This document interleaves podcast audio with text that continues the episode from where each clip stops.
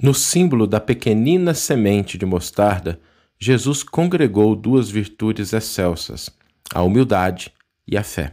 A humildade que nos convida a agir com aquilo que a vida nos oferece, e a fé que nos coloca na posição de confiança de que as forças celestes vão nos ajudar a concretizar o nosso papel no mundo.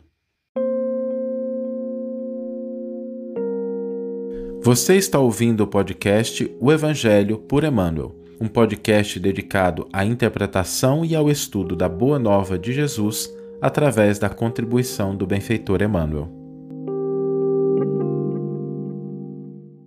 A reflexão de hoje é sobre a conjugação da humildade e da fé. E Jesus é tão sábio que ele congregou dois, essas duas virtudes num símbolo que ficou grafado para sempre no Evangelho, que é o símbolo da semente de mostarda, do grão de mostarda. Quem já teve a oportunidade de ver uma, o tamanho de uma semente de um grão de mostarda, ele tem mais ou menos ali um milímetro e meio, dois milímetros. É bem pequenininho mesmo. Se você colocar ele na ponta do dedo assim, vai ficar uma bolinha minúscula. E Jesus utilizou esse símbolo para representar a fé. Mas existe outro, e Emmanuel nos ajuda a aprofundar, porque a gente, acho que a gente ainda vai estudar os símbolos do Evangelho durante milênios, durante séculos ainda.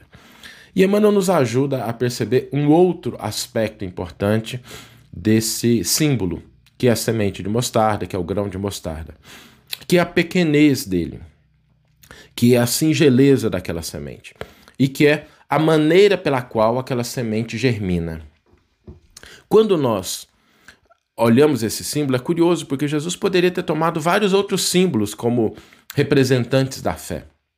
A beleza do Vale do Hermon, a grandiosidade, a suntuosidade das edificações de sua época, a riqueza do Templo de Jerusalém, as maiores maravilhas, o céu estrelado da Galileia, que é um céu muito bonito, porque lá a gente não tem tanta luminosidade quanto a gente tem nas grandes cidades, é um céu esplendoroso, mas Jesus não se vale de nada grandioso. Ele se vale daquele minúsculo grão. Porque naquele grão existe a conjugação da fé e da humildade. A semente pequenina, semente pequena, para que ela germine, ela precisa aceitar ser colocada na obscuridade do solo e afastada dos olhares do mundo. Na maioria das vezes, a semente ela só germina se ela estiver debaixo da terra longe dos olhares, longe da visibilidade. Ela desaparece no solo, mas ali ela não fica inativa. Ela vai aproveitando aqueles elementos que a vida oferece. Não é aqueles que eventualmente ela gostaria que estão longe, mas aquilo que está à sua disposição. Os nutrientes, a, a, a água que está ali, a umidade. E aproveitando aqueles elementos que estão à sua volta, ela vai crescendo, vai germinando e começa pequenininha.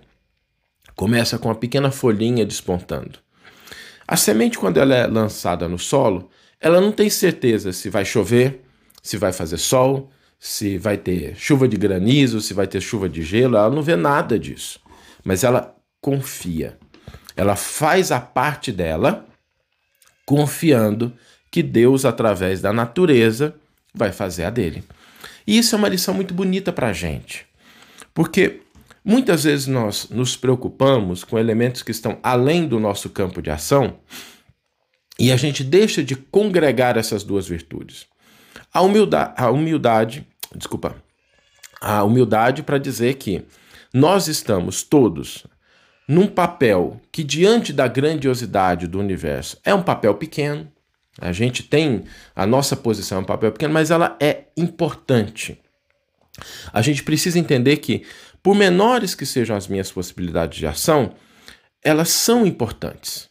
São elas que vão fazer com que eu me transforme, com que eu me renove, com que eu galgue novos patamares de crescimento, com que eu alcance novos níveis de compreensão e assim eu consiga cooperar de maneira mais efetiva com a transformação do mundo, com a melhora do ambiente que está à nossa volta. É assim o símbolo da semente.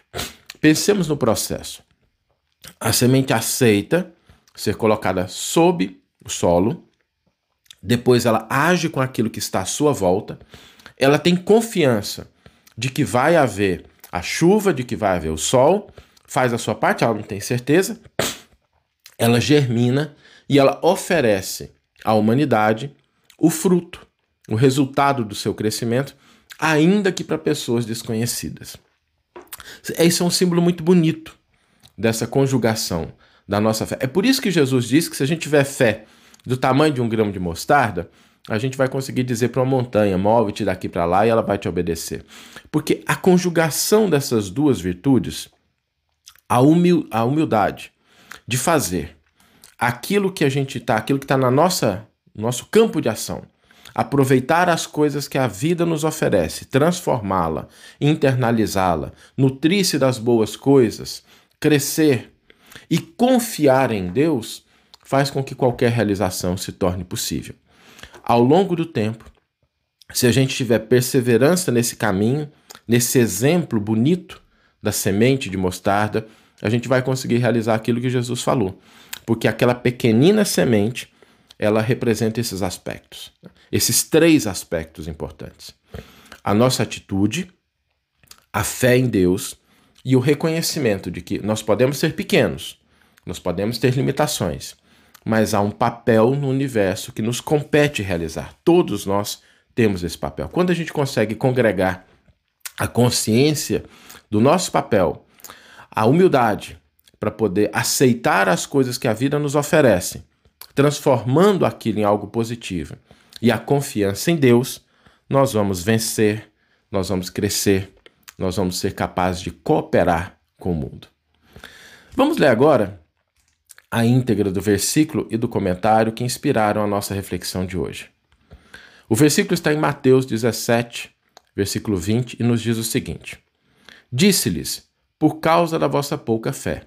Amém vos digo que se tiverdes fé como um grão de mostarda, direis a este monte: muda-te daqui para lá, e ele se mudará, e nada vos será impossível. Aqui eu queria destacar um pouquinho, um detalhe. Eu estou utilizando a tradução do Haroldo Dutra Dias. E tem um detalhe aqui, se as pessoas que estão acostumadas com esse versículo perceberam isso, né?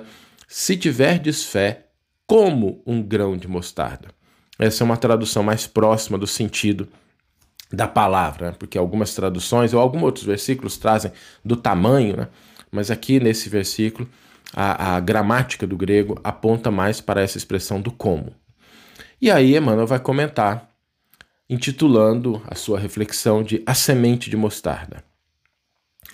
Se tiverdes fé do tamanho de um grão de mostarda, assim falou o Senhor, é importante indagar por que, teria, por que não teria o Mestre recorrido a outros símbolos. Jesus poderia ter destacado a grandeza da fé buscando quadros mais sugestivos. A beleza do Hermon, a poesia do lago de Genezaré, o esplendor do firmamento galileu, a riqueza do templo de Jerusalém, Todos esses primores da paisagem que o circulava ofereciam temas vivos para a exaltação da sublime virtude.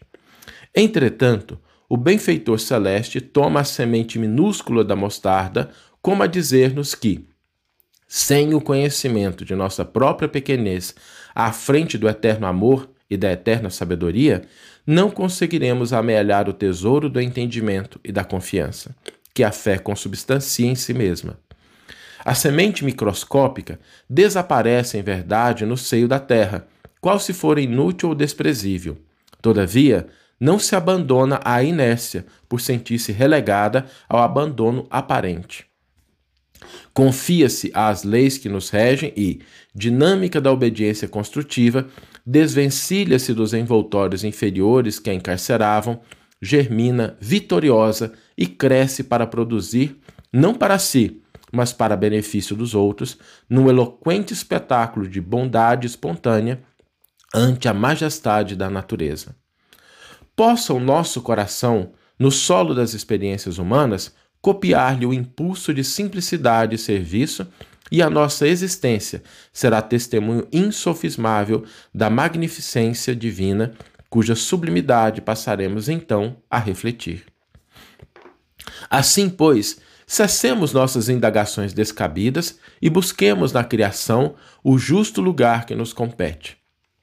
Nem com o brilho do diamante, nem com a cintilação do ouro, nem com a sedução da prata, nem com a aristocracia do mármore, em que tantas vezes temos procurado simplesmente a ilusão do poder que a morte arrebata e modifica, mas sim com a humildade viva do grão de mostarda que, arrojado à solidão da terra, sabe vencer, desabrochar, florir e cooperar na extensão da glória de Deus. Que você tenha uma excelente manhã, uma excelente tarde ou uma excelente noite e que possamos nos encontrar no próximo episódio. Um grande abraço e até lá!